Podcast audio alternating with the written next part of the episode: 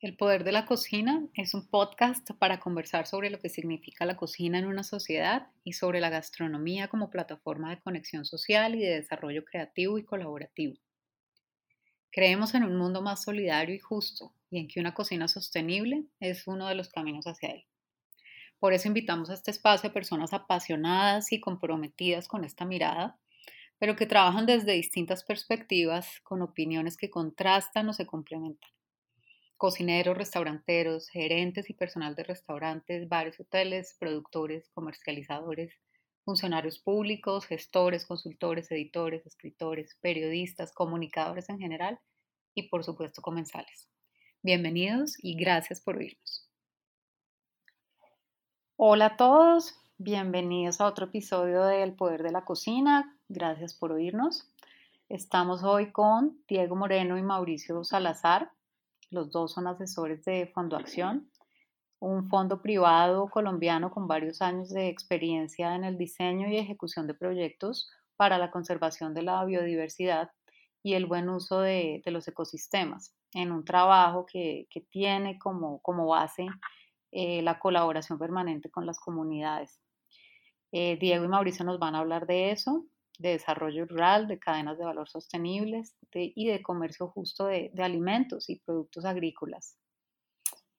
Bueno, pues eh, lo primero es darles la bienvenida, agradecerles por estar acá y quisiera que los dos me contaran brevemente su recorrido y cómo llegaron a, a Fondo Acción, cómo llegaron a ser asesores de este tema que como, como veremos ahora, cada uno está encargado de una línea temática, eh, digamos, eh, estructural de los proyectos. Pero entonces, eh, empecemos, si quieres, Diego, y nos cuentas un poco tu recorrido hasta llegar a Fondo Acción. Listo. Bueno, buenas tardes, Juliana. Em, pues mi nombre es Diego Moreno. Yo, a ver, mi recorrido así muy brevemente, pues yo estudié ingeniería agronómica en la Universidad Nacional de Colombia. Em, y cuando empecé a hacer la pasantía, comencé a hacer la pasantía con un hospital y fue como, como que llegué ahí sin querer queriendo, como que fue una pasantía que mucha gente, pues muchos agrónomos, compañeros míos la habían rechazado y pues al final yo la terminé aceptando porque no me gustaba la agronomía de las plantaciones y de los cultivos comerciales, quería más como enfocarme más hacia el desarrollo rural.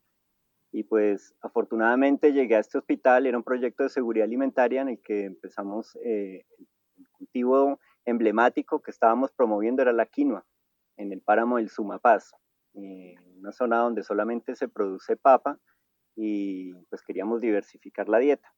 Eh, cuando llegué como técnico, pues como buen técnico llegué a querer imponerle a la gente un cultivo nuevo que no conocían porque era muy bondadoso, porque iba a mejorar su dieta, pero nadie me copiaba porque pues ellos decían que lo único que sabían hacer, entre comillas, era sembrar papa. Y, y ahí como que en toda esa eh, pues me surgieron muchas inquietudes, como muchas confrontaciones internas también, descubrí que la cocina era una herramienta maravillosa para hacer asistencia técnica. En ese momento el hospital decidió contratar un cocinero y con él desarrollamos talleres de cocina en los que cocinábamos con la quinoa y, utilizando plantas medicinales de la zona y ahí la gente empezó a copiarnos y de esa manera ya la gente empezó a querer sembrar la planta, cuidarla en sus huertas y pues a raíz de eso que observé ahí decidí estudiar cocina. Estudié cocina en el Gato Dumas.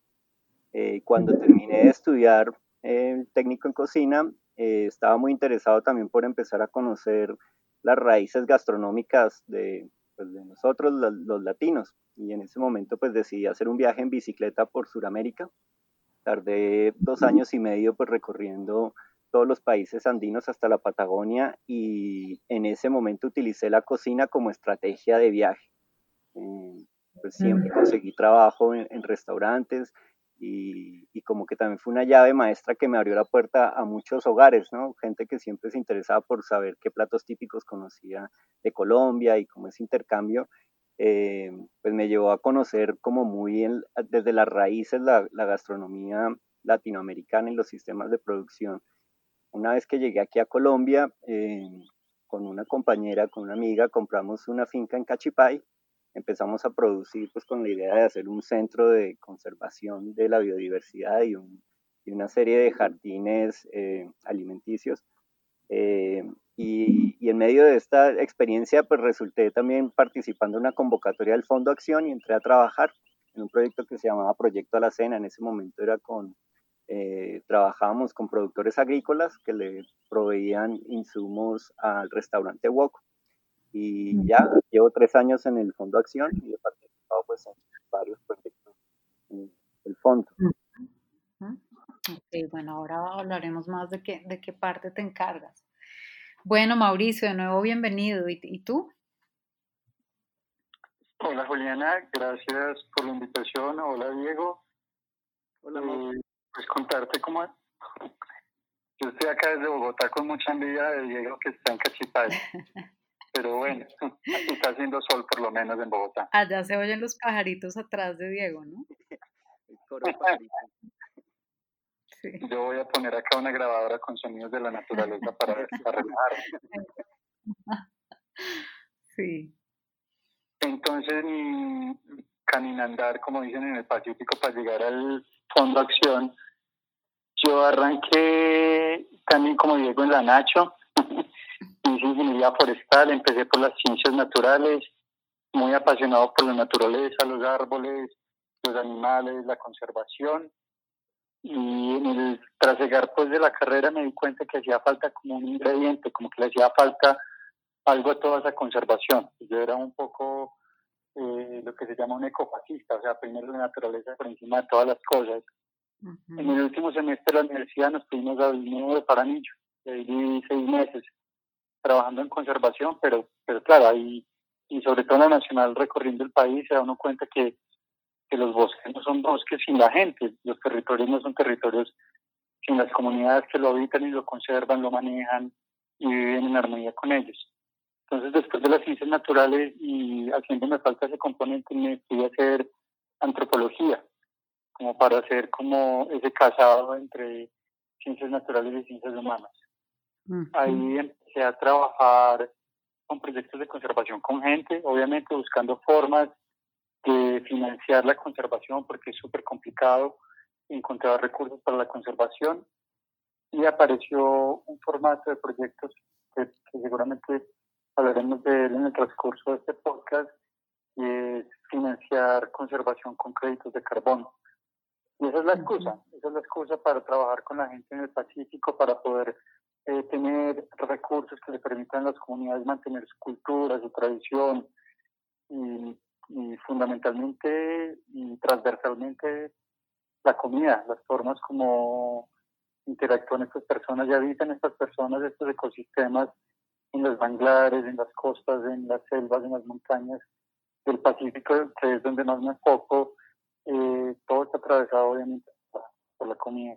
Y llegué al Fondo Acción hace unos siete años, eh, después de haber trabajado en Acandina un y en el fondo empezamos a escalar proyectos de financiación con créditos de carbono, la conservación, y ahora estamos en 19 comunidades en el Pacífico. Entonces llego yo al Fondo Acción, llevo siete años muy parchado trabajando con comunidades negras indígenas en el Pacífico. Ok.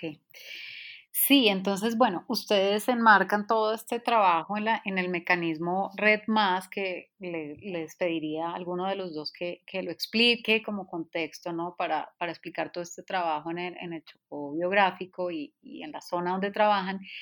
Y las líneas, digamos, básicas del trabajo que hacen con comunidades, que son eh, la gobernanza forestal y territorial, el desarrollo productivo alternativo y, bueno, el sistema de monitoreo, reporte y verificación del que no nos ocuparemos tanto porque, eh, si ustedes me corrigen si no es así, los dos están encargados de estas dos primeras líneas. Tú, eh, Mauricio, del de gobernanza y Diego, del desarrollo productivo alternativo. Entonces, si les parece, em, nos cuentan brevemente qué es la red más y por qué trabajan en esta zona eh, del país, en esta región biográfica. Y em, y el que, y el que quiera complementar, pues bienvenido y empezamos hablando de por qué estas líneas son tan importantes y cómo se construye todo el proyecto a partir de estos ejes eh, temáticos y digamos de, de acción. ¿Cuál, no sé, el que quiera empezar. Sí, Mauro, dale. Arranco entonces. Listo. Eh, tú, tú estás atenta porque yo me engancho con este tema y puedo hablar mucho tiempo, entonces ahí vale. súper bienvenidas las interrupciones de las señales como es insuficiente información. Vale. Entonces, el mecanismo RED que mencionas es una sigla eh, que quiere decir reducción de emisiones de CO2 por reducción de la deforestación y degradación. Eso es una sigla, eso en palabras pues más sencillas es eh, acumulación de carbono reduciendo la tala. Eso es lo que hacemos. En los bosques del Pacífico se acumula carbono en los árboles por medio de la fotosíntesis, pues la madera tiene carbono y nosotros buscamos formas que las comunidades reduzcan la tala, le bajen un poquito a la deforestación y cuantificamos esa reducción en términos de carbono. Las comunidades viven de la madera, o sea, estamos ubicados en, en como te dije, 19 zonas del Pacífico, son 19 ríos muy lejanos, muy en la porra, todos tenemos referentes de, del Pacífico, de aislamiento, de pues lejos de la centralidad, ruralidad, bosque profundo, son sitios que quedan básicamente a dos días de camino. O sea, solamente lo más cercano que teníamos es Tumaco y Buenaventura, que eso ya es lejos para la mayoría de nosotros los colombianos, pero estamos en el río Patía, en el río Auto, en el río Atrato, en el Darién, muy lejos. Las comunidades que viven de estos son propietarias de estos territorios y tienen pues eh, el reto o, o, como todos los seres humanos tenemos, buscamos formas de vivir, ¿cierto? Son formas económicas de vivir. En estos territorios pues la madera es una, un recurso natural que genera eh, ingresos. Y en estas zonas es muy complicado tener, y todos, todos lo sabemos, otras alternativas. Ahí se nos viene a la cabeza la minería ilegal, los cultivos ilícitos, la madera ilegal, como todas estas, estas acciones ilegales que se han ubicado en nuestros territorios porque son alejados también de, del gobierno y, baja presencia de autoridades. Pero las comunidades tienen el reto y ellos han buscado formas de vivir en armonía con sus territorios. Pero es difícil tener un cultivo porque los medios de comunicación son difíciles, las carreteras son inexistentes, sacar un producto allá es costoso. Entonces, las comunidades talan y hacen deforestación, utilizan la madera. Todos los que hemos ido al Pacífico, los que podemos ver eh, fotos o, imágenes del Pacífico, vemos cómo toda su cultura y idiosincrasia es alrededor de, de la madera, sus embarcaciones, sus construcciones, eh, pues, todo es en torno a la madera. La madera ha generado el desarrollo en las comunidades. De alguna forma, la tala indiscriminada pues, los, pone en riesgo, pues, ambientalmente, el cambio climático, también la pérdida de, biodiversidad. ¿Cómo buscar, cómo hacer para conservar? Desde el modelo tradicional es uno, uno encuentra un donante o unos recursos de cooperación para que las comunidades dejen de talar, pero eso no es sostenible porque los donantes se van, la cooperación se acaba. Entonces llegaron estos modelos eh, de proyectos de pago por servicio ambiental. El servicio ambiental es la captura de carbono. Todos esos árboles en el Pacífico, que estas comunidades tienen 700.000 hectáreas de bosques, esos árboles tienen carbono en, sus, pues, en todo el bosque, en la raíz, en el suelo, en los frutos. Lo que más vemos es la madera.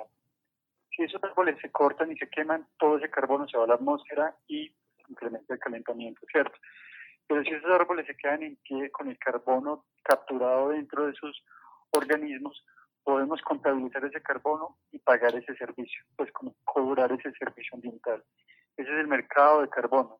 Un civil que ayuda mucho, pues como una analogía, pues todos nosotros vamos al supermercado, compramos productos, eh, hacemos basura, la metemos en una bolsa, la sacamos a la puerta y la recoge un camión de basura y a nosotros nos llega una factura. Estamos pagando un servicio de recolección de basura. Pues nosotros todos los días emitimos carbono, todos los días estamos poniendo carbono en la atmósfera por la forma como nos transportamos, como, como generamos la energía, transporte, energía y alimentación son los mayores causantes de, dióxido de carbono. O sea, todo el día nosotros estamos poniendo carbono en la atmósfera y ese carbono está yendo a la atmósfera o lo están capturando los árboles. Nosotros no pagamos en este momento por esa contaminación. O sea, podemos, tenemos permiso para contaminar. Pero a través de estos proyectos que están capturando ese carbono hay un negocio.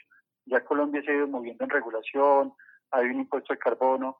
Entonces hay una forma de negocio de reconocer que esas comunidades han dejado sus bosques en pie y transforman sus formas de vida para que ese carbono se quede en esos bosques y empresas, comunidades o personas pueden pagar por ese servicio ambiental. El reto es cómo hacemos para que las comunidades dejen de talar, ¿cierto? Las comunidades necesitan talar para, para vivir. Entonces, una forma de ingreso son los créditos de carbono y después vienen los dos componentes donde trabajamos Diego y yo. Yo voy a hablar del mío y después le, paso a Diego la pelota. Voy a hacer una introducción brevecita y ya después te dejo, Juli, para que nos sigas andando. Entonces, las comunidades en el Pacífico talan los mayores motores de deforestación, como los dije antes, es la tala de madera ilegal, los cultivos ilícitos, la minería, la praderización, que es sembrar para pues, monte para potreros, acaparamiento que estamos viendo en la Amazonía.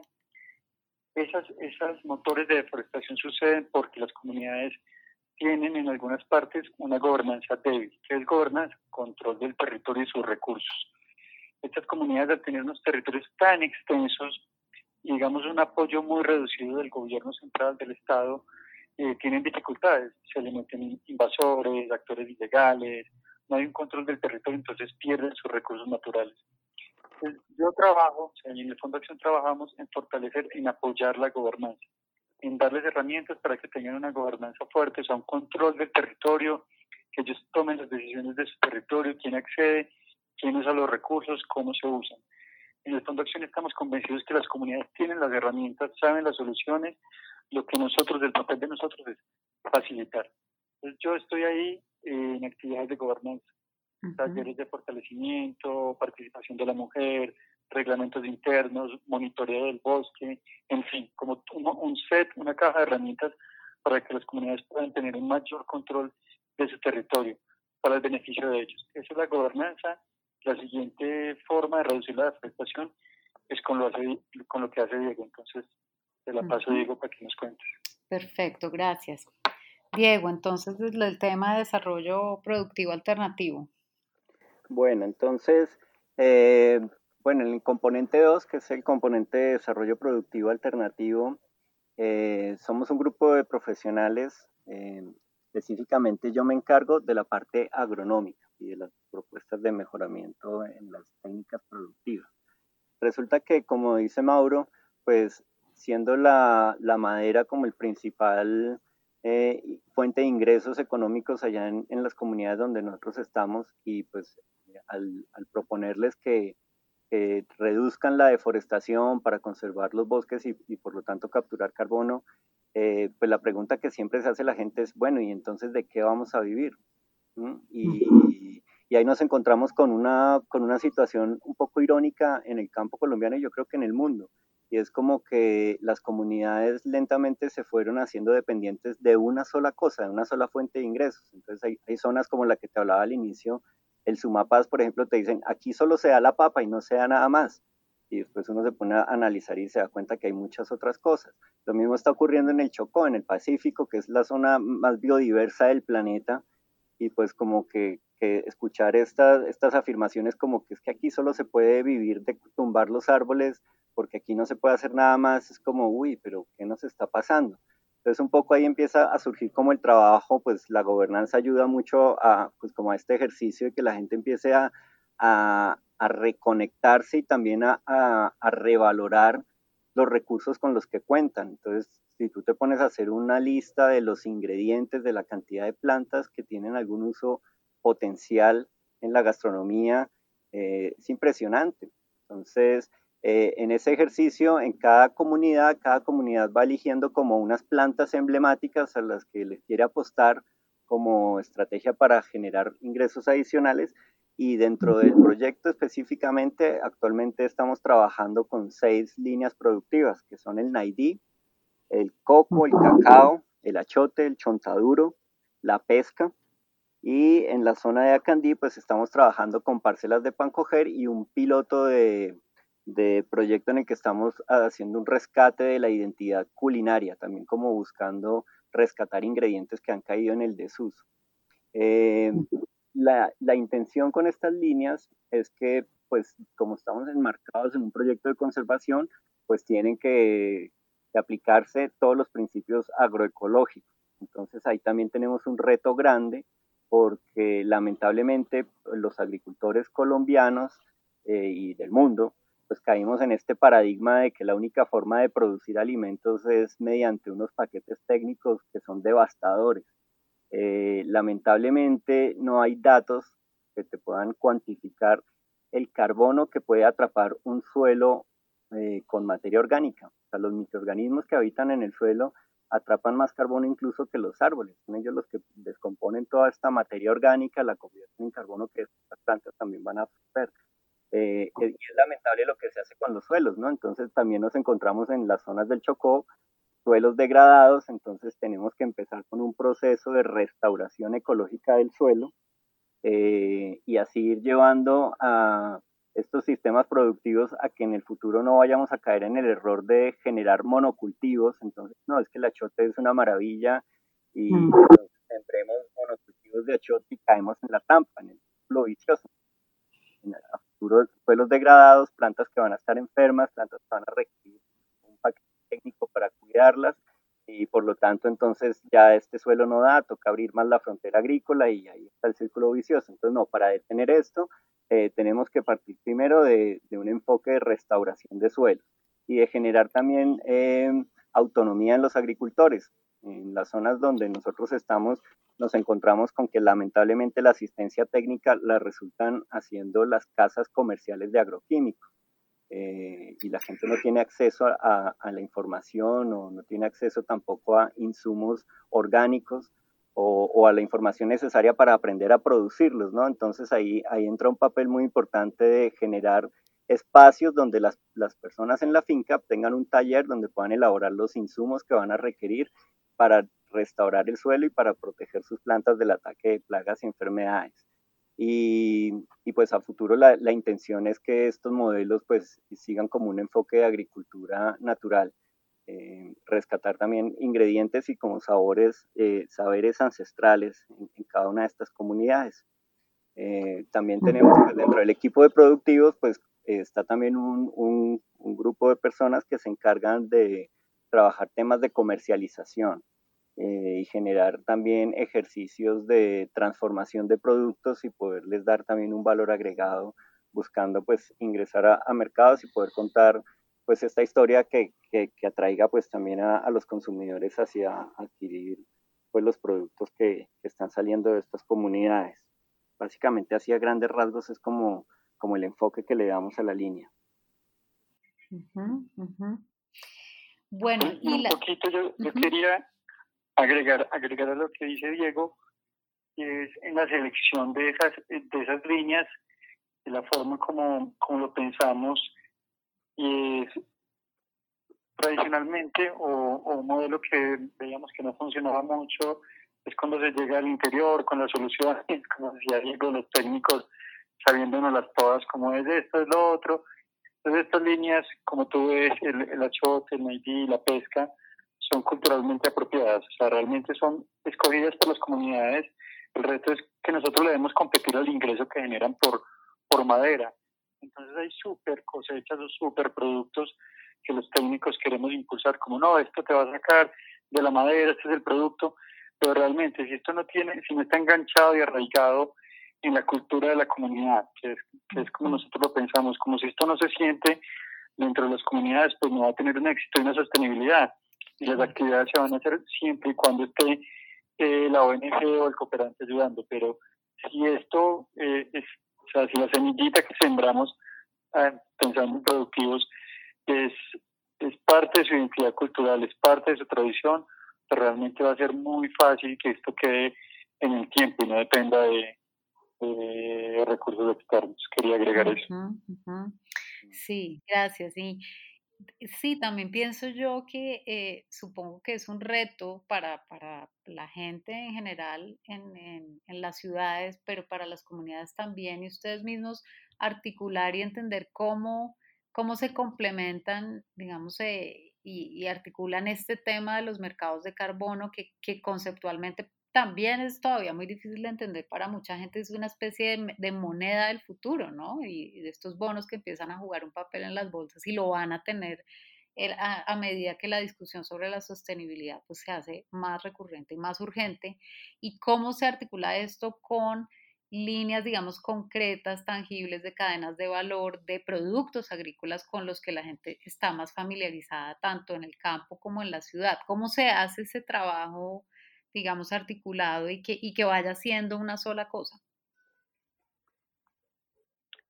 pues lo primero es que, no, no, podríamos pensar en, en alternativas productivas que generaran, que generaran más tala o más deforestación. Entonces, todas las actividades que implementamos y acompañamos son actividades con, con baja, bajas emisiones de carbono o cero deforestación. Pues no podríamos estar acompañando un proceso de achote si estamos tumbando monte para sembrar achote o para sembrar azaí o coco. Entonces, lo primero es eso, son formas de generar ingresos, pero estos productos en estas cadenas de valor deben ser cero deforestación, no pueden estar generando emisiones de carbono.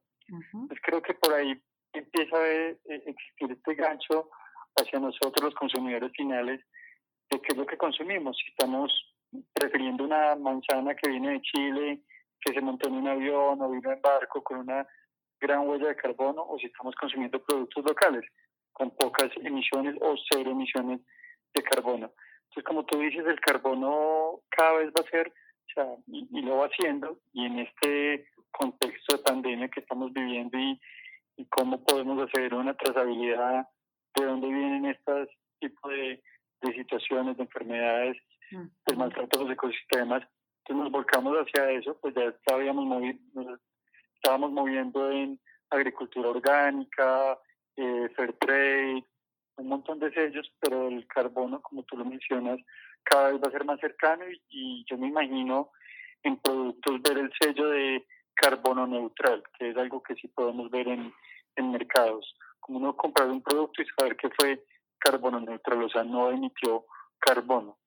Y yo lo veo venir, pues, y ya, lo, ya se ve en algunos países este sello de carbono neutralidad. Que de alguna manera es lo que engloba todo lo demás, ¿no? Es lo que redondea una, una como pues una cadena, digamos, un modo de vivir sostenible, finalmente ese es, el sello, ¿no? De ese modo de vivir sostenible. Claro. Y, la gente lo va y, quería como complementar también un poco, pues, eh, como dice Mauro, eh, estas plantas que, que, la comunidad ha seleccionado, pues, hacen parte de su identidad, eh, pues, gastronómica y cultural eh, y son plantas que están adaptadas a las condiciones de bosque. Por ejemplo, el achote es una planta muy rústica y que se adapta a convivir con más árboles en el entorno. Lo mismo el cacao, eh, chontaduro, el naidí. Entonces, como que trabajar con estas plantas también nos permite que los arreglos que se planteen sean arreglos agroforestales y que poco a poco vayan tendiendo a que los sistemas productivos no tienen que ir en ese esquema que nos enseñaron desde hace ya varios años que, todo alineadito de, un sol, de una sola especie, sino que realmente la agricultura más, más sabia que podría llegar a, aspirar el ser humano es la agricultura del bosque. El bosque se fertiliza a sí mismo, el bosque está recirculando todo, en el bosque no existe el concepto de plagas y enfermedades, eh, en el bosque lo que hay es más que todo simbiosis. Entonces, nuestros sistemas agrícolas deberían imitar a los bosques y, también es una manera incluso que puede llegar a generar rentabilidad por, en términos de ahorro, porque hay una situación compleja en, en las comunidades y es que la gente está deforestando para conseguir dinero, para comprar alimentos que en sus propias fincas las podrían producir. Entonces se compran, en, por ejemplo, en, las comunidades del río Atrato, la gente compra tomates que llegan desde Quibdó o en algunos casos desde Medellín, cuando podrían tener sus jardines de, tomates. Pero entonces como que esta idea de, generar ingreso económico como que desdibuja todo y entonces en pro de conseguir plata, eh, dejo de sembrar la huerta porque es que eso no da plata, pero no estamos viendo, bueno, pero alimentarte bien cuánto, cuántos beneficios te puede traer, ¿no? Y también si lo llevamos a un término económico, pues cuánto dinero te puedes ahorrar eh, en pues, evitar enfermedades y, pues tener como, como también un cerebro más desarrollado, ¿no? Digamos, para tener ideas más creativas y todo eso. Entonces, como que, como que la gran apuesta es, es, es que todos nos demos cuenta que, tenemos todo para, para ser felices, digamos, como que en nuestros ecosistemas tendríamos la posibilidad de no pensar en importar alimentos. Entonces es como que esa es una apuesta también a la que le estamos haciendo en el Fondo de Acciones, como a, empezar a, ver la agricultura también como una herramienta para la producción de alimentos más que para la producción de dinero como tal. Claro, que es otro enfoque, ¿no? Otro enfoque. ¿Cómo, bueno, cómo pasa esto en el día a día del trabajo con las comunidades? ¿Cómo esto se vuelve una realidad? Porque es que yo pensaba, eh, bueno, las conversaciones con ustedes y este tema de, de están las comunidades están eh, los fondos o las organizaciones, digamos, eh, eh, internacionales o multinacionales que apoyan estos procesos, pero como dices Mauricio, que, que, van y vienen, ¿no? Son fondos que van y vienen y que no, pues no van a estar siempre ahí. Y ustedes de alguna manera como intermediarios y canal para que esto sea viable entre esas grandes, de alguna manera, organizaciones anónimas para las comunidades, pues que no tienen cara, si no son ustedes también los que van y, ¿no? y hacen que todos estos procesos tengan un, pues un sentido tangible. Y pienso yo, como estos, estos discursos sobre la sostenibilidad y todo desde estas grandes entidades, pues finalmente ellos tienen que mostrar unos resultados, tienen unos números, unas cifras, unas metas, pero en el día a día de las comunidades esto es muy lejano. Ustedes de alguna manera hacen que esto eh, se aterrice, ¿no? Y, pase de una manera concreta para ellos y como decías Mauricio, pues en la medida en que son ellos los que toman las decisiones de los procesos y los que se apropian los procesos para hacerlos, para orientarlos de la manera que finalmente funciona para ellos. Em, ¿Cómo pasa este trabajo eh, real, digamos, práctico? En el día a día de, de, lo que ustedes hacen con ellos. ¿Cómo eh, me lo pueden contar con un ejemplo, eh, con unos principios prácticos, digamos, que, que, que se aplican? Eh, porque me parece que justamente el valor de lo que ustedes hacen y como el nombre lo dice, pues es que esto pasa en la acción, pasa, sucede en la vida real. Entonces quisiera que la gente entendiera cómo esto más allá del discurso, ¿no? Y de los conceptos, pues está sucediendo. Bueno, Juliana, lo, lo importante, pues el día a día es bien complejo porque son procesos, primero son procesos, muy largos, eh, como la naturaleza en las relaciones humanas, son procesos eh, de corto aliento. Sí. Eh, yo tengo un mantra de la gobernanza y es sentir, pensar y actuar. Hacía un chiste un amigo filósofo que Descartes se había equivocado cuando dijo pienso, luego existo. No, primero siente, siento, pienso y actúo. Entonces esto es sentir, pensar y actuar y para aterrizarlo un poco a cómo pasa en el día a día y en la gobernanza comunitaria, que la gobernanza es eh, la protección del territorio para el bienestar de la familia.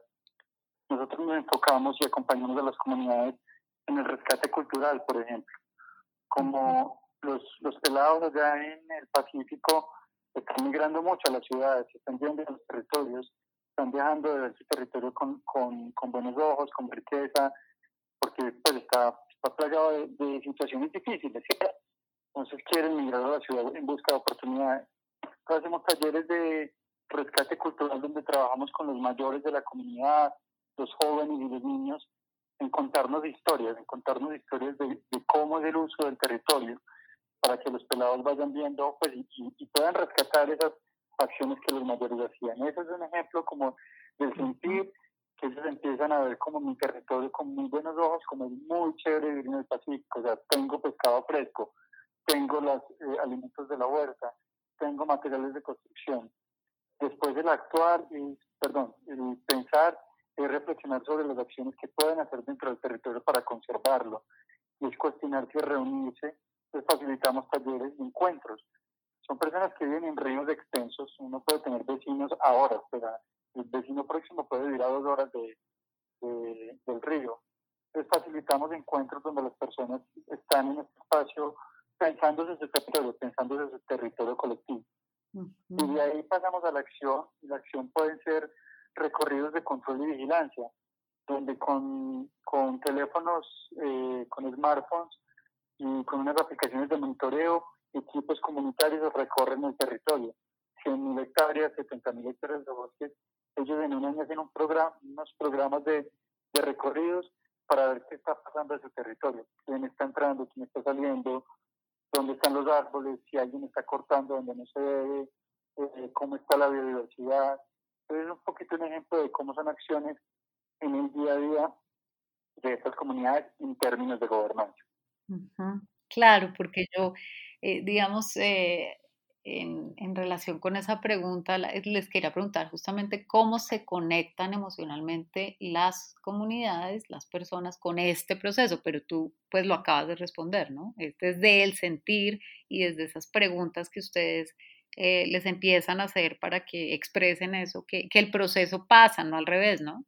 No desde, digamos, la, la parte, como dices, más teórica, que, que también es la que nos ha, como decías, eh, Diego, eh, pues de alguna manera inculcado esta idea de la agricultura ordenada, ¿no? Desde la, desde la racionalidad, desde un sentido de la racionalidad, que, que ve que cierto orden tiene sentido cuando, como dices, la simbiosis y, y la manera como pasan los bosques, entre comillas, en un desorden que por supuesto no es desorden, ¿no?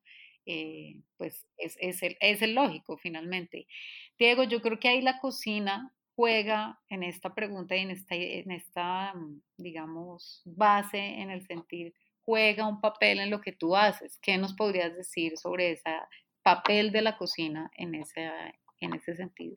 Pues mira, nosotros eh, nos hemos dado cuenta que la cocina es una herramienta maravillosa para reconectar a las personas con nuestro ecosistema a través de encuentros de cocina que, que, han surgido pues de manera espontánea, fue como, como, bueno, ¿qué hay en sus fincas? Ah, usted es cocinero, bueno, sí, hagamos un encuentro y entonces cada quien lleva productos.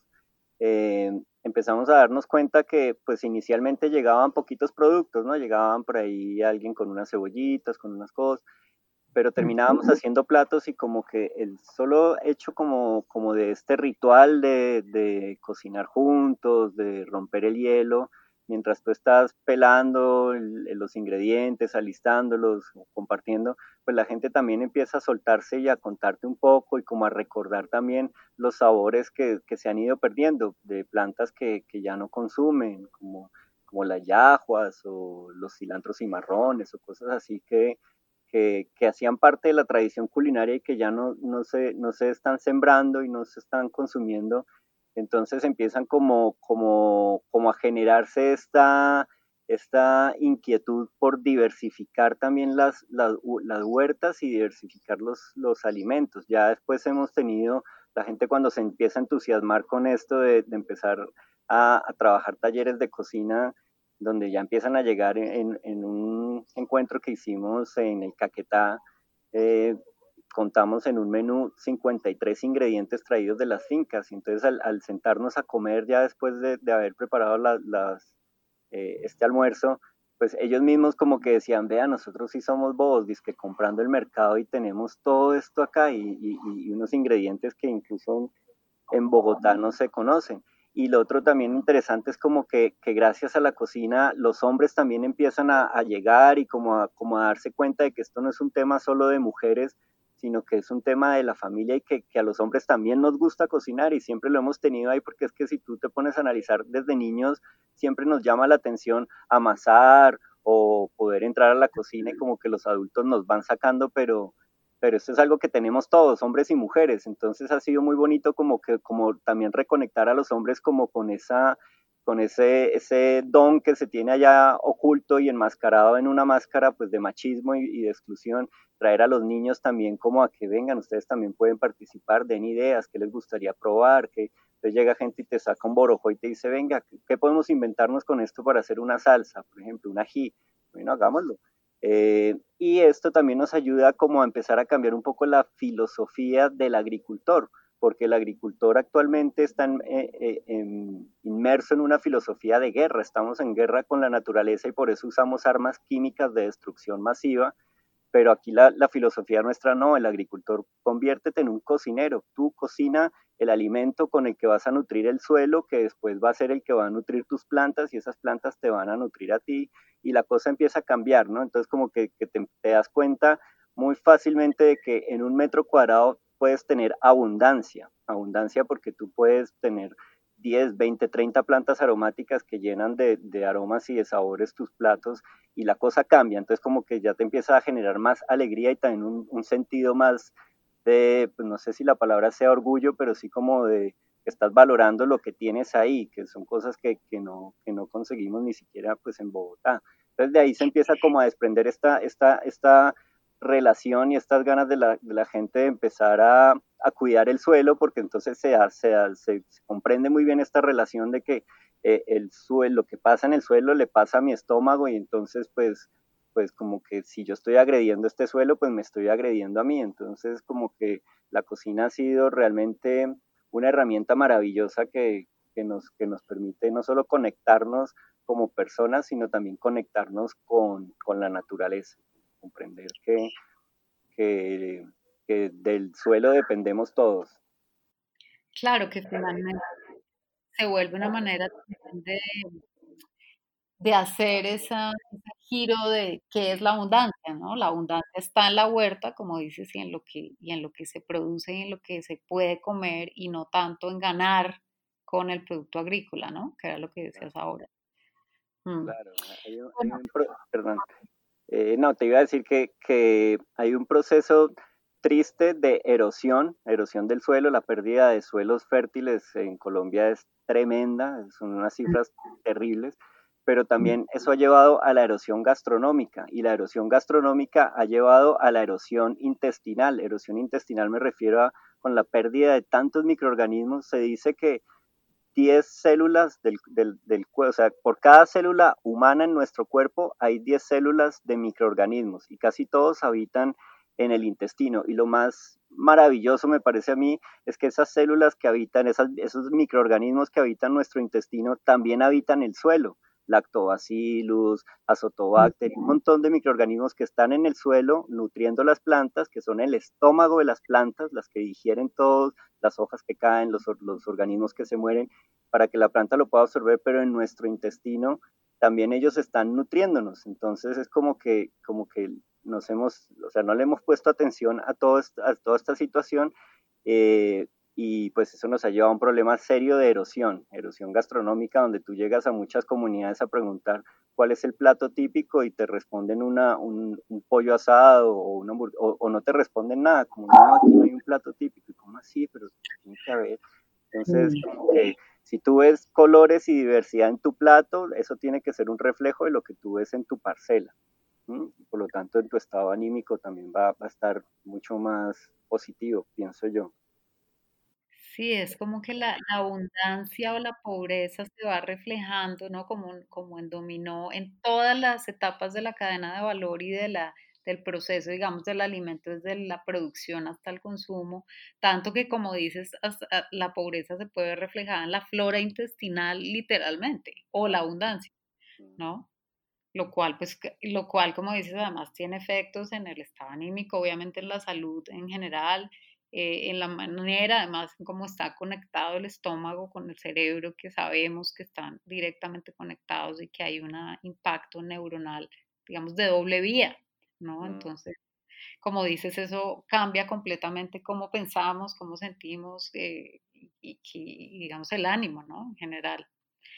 Bueno, de estos trabajo con las cadenas de valor eh, que, de las que nos hablabas ahora, Diego, ¿qué los tiene tremendamente satisfechos en este momento? Es decir, ¿qué, qué es un, logro para ustedes concreto o existencial, las dos cosas? Eh, y también, ¿qué sigue siendo pues un reto o una inquietud? No sé si con la coyuntura de ahora o independientemente de esto, eh, ese balance, ¿cómo lo harían en este momento?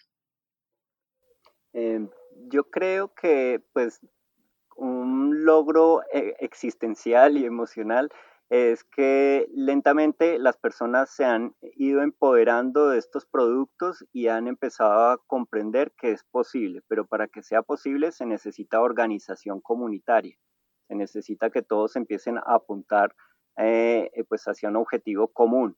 Por ejemplo, en el caso del cacao, en Tumaco, pues, pues ha sido un caso exitoso porque ellos empezaron pues con, con, cultivos que no le ponían mucha atención, pero en este momento están sacando cacao fino de aroma que, que es muy valorado, casi que el cacao de Tumaco ya es como reconocido a nivel mundial y, y esto les ha generado un, sentido de pertenencia, de apropiación y de ganas de seguir eh, aprendiendo, porque tú sabes que el proceso de fermentación del cacao tiene muchas variables, entonces se han ido capacitando. Los encuentros de los que nos hablaba Mauro hace un momento, también se han promovido estos intercambios, entonces entre casos exitosos en Tumaco, con algunos cultivos de, de comunidades que están en la zona de Bajo Calima, entonces como que los de Bajo Calima también se emocionan al ver, ah, vea, los de Tumaco lo, lo, están logrando, pero entonces los de Tumaco le dicen, pero esto ha sido un proceso, esto es un proceso que ha, ha tomado años y nos ha, nos ha eh, llevado a tener que capacitarnos, a, a, ir a ruedas de negocios,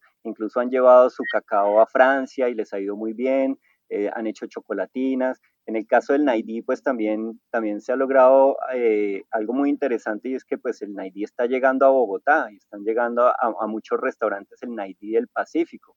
Que, que, incluso se está posicionando el nombre Naidí, porque eh, se conoce como azaí, que es el nombre que se le da en, en Brasil, pero el Naidí es el nombre de, de, la misma planta, pero en el Pacífico. Entonces ya como que la gente dice, ah, Naidí es el azaí, ah, claro, qué bueno. Y, la gente eh, eh, en esta comunidad que no acostumbraban a consumirlo mucho, como que también ya lo está viendo como, como, como también una fuente de nutrientes, ¿no? Eh, con el achote lo mismo, con el achote, digamos que es la línea como con la que estamos empezando, todavía tenemos unos retos muy grandes de motivación con la gente, pero poco a poco ellos, pues porque el achote ha estado en, en su gastronomía desde hace mucho tiempo, como que poco a poco han ido revalorando esta planta y, y, y más se han ido interesando por cuidarla. Y también lentamente pues las, las, las, personas han ido como rompiendo un poco ese paradigma de, de la dependencia de, de, los productos agroquímicos. Entonces ya, ya empiezan como también a, a, rescatar prácticas que ellos también tenían de agricultura orgánica, agroecológica, y también a querer aprender un poco más de cómo hacerlo. Entonces ya hay gente que está haciendo sus propios compostajes en la zona de Bajo Calima, en la zona de Acandí, están haciendo eh, técnicas para colectar microorganismos del bosque e inocularlos en suelos que tienen problemas de salinidad, problemas de, de patógenos. Entonces, como que, como que poco a poco se ha ido logrando esto que te decía hace un momento, que el agricultor empieza a verse como el cocinero de, de sus plantas, ¿no? Y el cocinero que, que valora estos, estos recursos con los que cuenta. Laboratorio, ¿no? Y que cuando dices lo de la motivación, cuando no están motivados es porque se desconectaron, digamos, eso se, ese conocimiento se perdió en el tiempo, en el espacio, porque no le ven un valor económico, por, o sea, cuando hay, cuando falta esa motivación, ¿por qué han identificado que es? Pues hay tantos factores. Uno de ellos yo creo que es que lentamente las comunidades campesinas han, han, caído en el océano de la desesperanza. Pues ¿por qué? Por los mercados que son terribles, entonces el agricultor es el que siempre lleva la peor parte, más si, le, si sumamos que en estas zonas de las que estamos hablando son zonas muy apartadas en las que sacar un producto requiere una logística grande, de pagar gasolina para lanchas, moverla y después llegar a, a, pues a que nadie les compre el producto. Entonces como que lentamente también se han ido creyendo esa idea de que es que estamos olvidados, abandonados y que el desarrollo viene de afuera, eh, que el desarrollo está muy relacionado con las cosas empacadas en plástico, con eh, etiquetas lindas o, o, con el cemento y elefantes blancos y ese tipo de cosas, pero, pero el, el, el desarrollo es, yo pienso que el desarrollo debe ser un tema un poco más del desarrollo del potencial humano como, como, como seres sintientes, ¿no? Entonces, eh, pienso yo que, que ese es un, un, un, problema. También se desaniman mucho porque como los agricultores adoptaron este modelo de la revolución verde, los agroquímicos, de, que genera un círculo vicioso de dependencia, cuando tú quieres hacer una transición hacia un modelo orgánico, agroecológico, pues tus cosechas se van a ver afectadas porque, porque el suelo está enfermo y pues un suelo enfermo no va a producir plantas sanas. Entonces, mientras tú sanas este suelo, te va a tomar tiempo y ahí es cuando mucha gente desiste, porque dicen, yo no estoy dispuesto a esperarme cuatro o cinco años a que el suelo sane y por lo tanto, pues ya sea, entonces ahí, ahí en eso es como un poco como la, la situación del, del adicto a las drogas, ¿no? Como que como que te da el síndrome de abstinencia y no, tengo que ponerle el herbicida, tengo que ponerle el Orban porque es que el gusano me va a acabar el cultivo. Es como que ese es un reto grande, pienso yo, como que nos creímos el cuento de que los agroquímicos y el paquete técnico importado eh, es la única manera de hacer agricultura. Y esto pues, pues ha generado unos problemas serios que revertirlos va a tomar tiempo y ahí es donde donde es el, el, ejercicio más fuerte que tenemos que hacer ahorita como Fondo Acción, es, es, motivar a la gente a que demos esa transición, esperémonos esos cuatro años, pero trabajando, restaurando nuestro suelo y vamos a ver que en un par de años vamos a ver los frutos de, pues de, de toda esa disciplina que pudimos haber tenido, ¿no? Uh -huh. Sí, por favor. Sí, como que también tenemos nosotros como consumidores finales acá en, en las ciudades un rol activo en, en, esas transformaciones, pues nuestras dietas transforman el paisaje y eso creo que debemos hacer mucha conciencia sobre cómo consumimos, porque realmente eh, lo que decía Diego del mercado, o sea, el mercado es un monstruo que va eh, transformando paisajes. Si nosotros consumimos solamente carne, pues el paisaje es un, un potrero, básicamente. Es como esa erosión gastronómica de la que nos habla Diego, también esa, esos ingredientes que no conocemos en Bogotá, pero cómo vamos nosotros eh, reconectando también, porque nosotros eh, hacemos un proceso allá en las comunidades de reconexión con sus valores, pero nosotros también acá, como colombianos y en las ciudades, también podemos reconectar con unas gastronomías también más locales. Y acercarnos a los ingredientes. Entonces, el rol activo de nosotros es apoyar a esos productores, pues consumir local, consumir orgánico, consumir de pequeños productores. Una gran gestión están haciendo nuestras amigas y colegas de mucho, trayéndonos productos, pescado fresco, achote, maíz, eh, que podemos estar comprando semana a semana. Pues, aprovecho y les hago cuña, también trabajamos con ellos en claro. esta opción, uh -huh. una plataforma de mucho, y es buscar nosotros, sí, cómo, cómo, cómo no seguir viendo afuera, ¿no? El problema está en en las personas, en el campo, en los productos.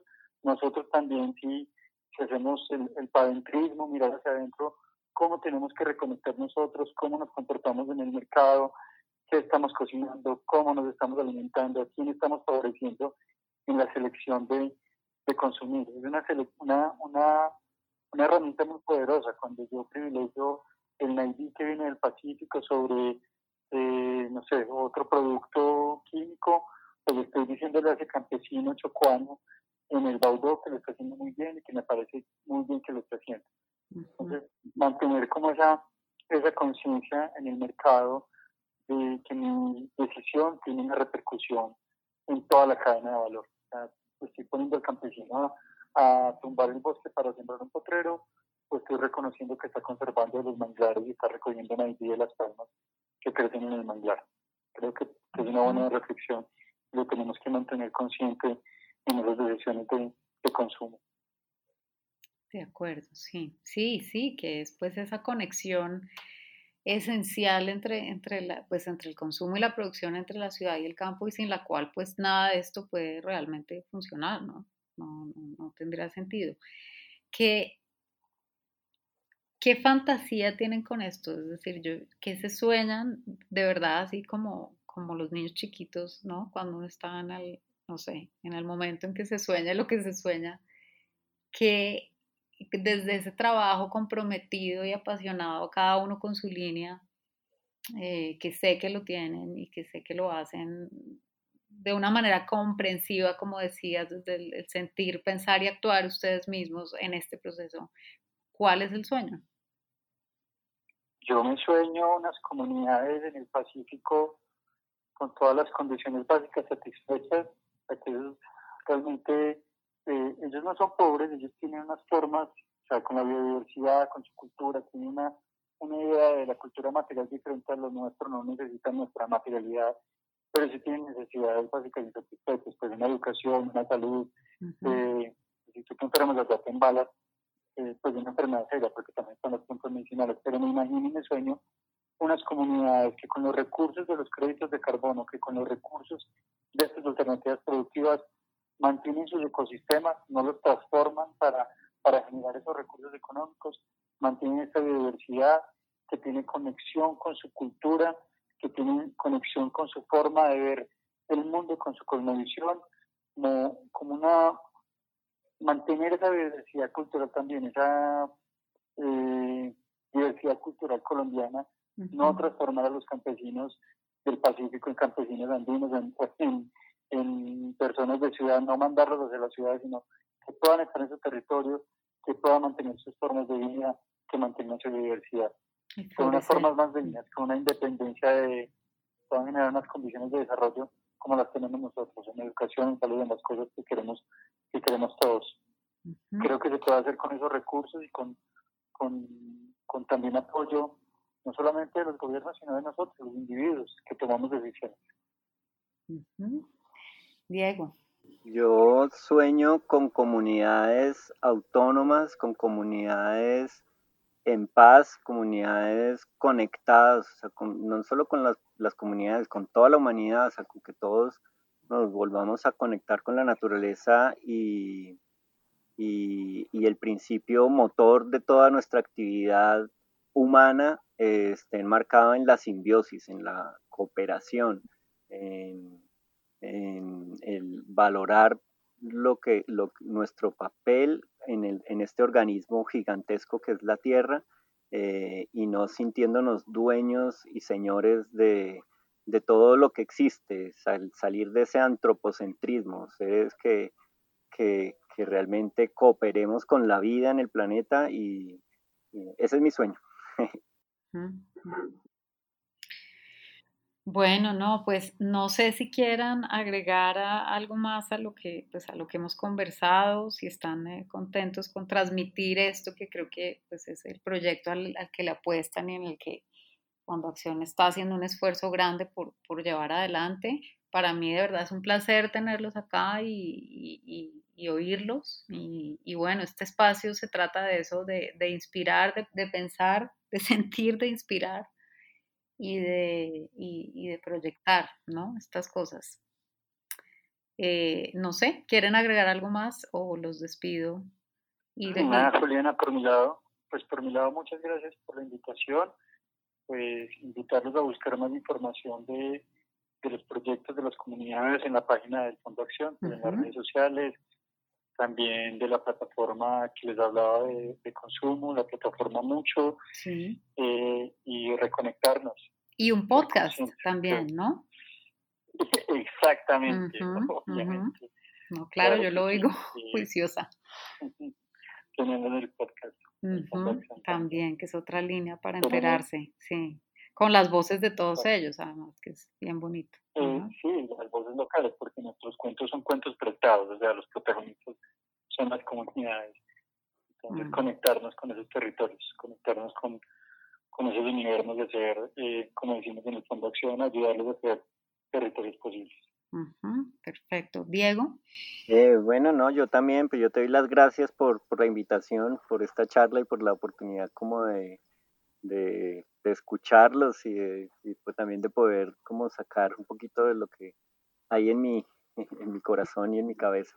Eh, y para finalizar, como recalcar un poco también, reforzar lo que dice Mauro de la importancia del consumidor y pienso de la importancia de la gastronomía y, la responsabilidad que, que, tiene la gastronomía también en la conservación y en, y en lograr un mundo mejor para todos.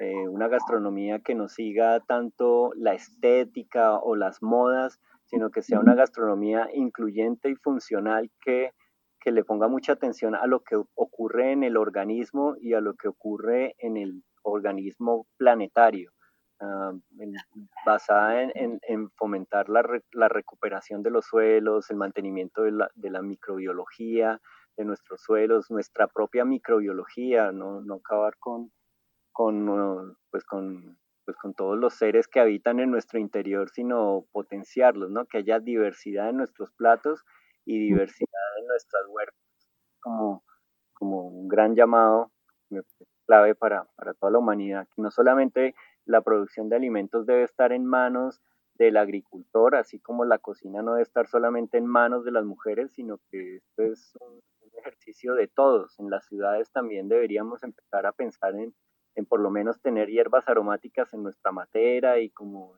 tener una conexión más directa y estrecha con las plantas, y fomentar esto en los niños desde, desde que nacen, que vayan al campo, que puedan conocer todos estos territorios tan hermosos que hay en, en Colombia y, nada.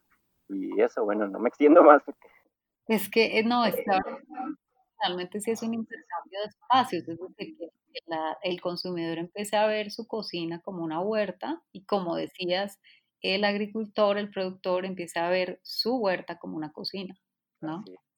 cosas. Mm. Eh, y gracias por decirlo porque eso coincide completamente con, con, la misión que creo que tiene este espacio y es de verdad empezar a desmarcarnos un poquito del plato como producto como un resultado, ¿no? Como solo ver el resultado y de pronto la, el disfrute estético y, claro, de gustativo de eso, que, que, está perfecto y es una parte, pero ver justamente estos procesos y, esta, y la gastronomía como una herramienta y una oportunidad para, para, para ese sueño que tienen los dos. Y yo quisiera cerrar con, esa, con ese mensaje que dejaron de sueño. Muchas gracias de verdad. Es un honor para mí hablar con ustedes. Juli, cuña final. Claro, el, podcast del fondo, el, podcast del Fondo Acción, perifoneando. Sí, sí, yo lo voy a poner en todo caso en la, en la cuando, sí, yo, yo pongo esa información para que la gente lo, lo oiga, porque de verdad que sí es otro canal muy valioso en el que directamente pues los oyen a ellos, ¿no? Sí, totalmente. Bueno, no, mil gracias, Diego, gracias, y Mauricio, gracias. Que estén muy bien. Gracias. Chao, chao, Mauro. Esta fue mi conversación con Diego Moreno y Mauricio Salazar de Fondo Acción. La próxima semana tengo a Claudia Patiño, cocinera de Pital de Megua, en el municipio de Barahona, en, el Atlántico, Colombia, hacedora de los pasteles de Pital de Megua y a Stephanie Bonin, barranquillera, viviendo en Brooklyn, Nueva York, creadora del proyecto La Tropi Kitchen, en el que, entre otras cosas, hace también pasteles eh, caribeños. No se lo pierdan.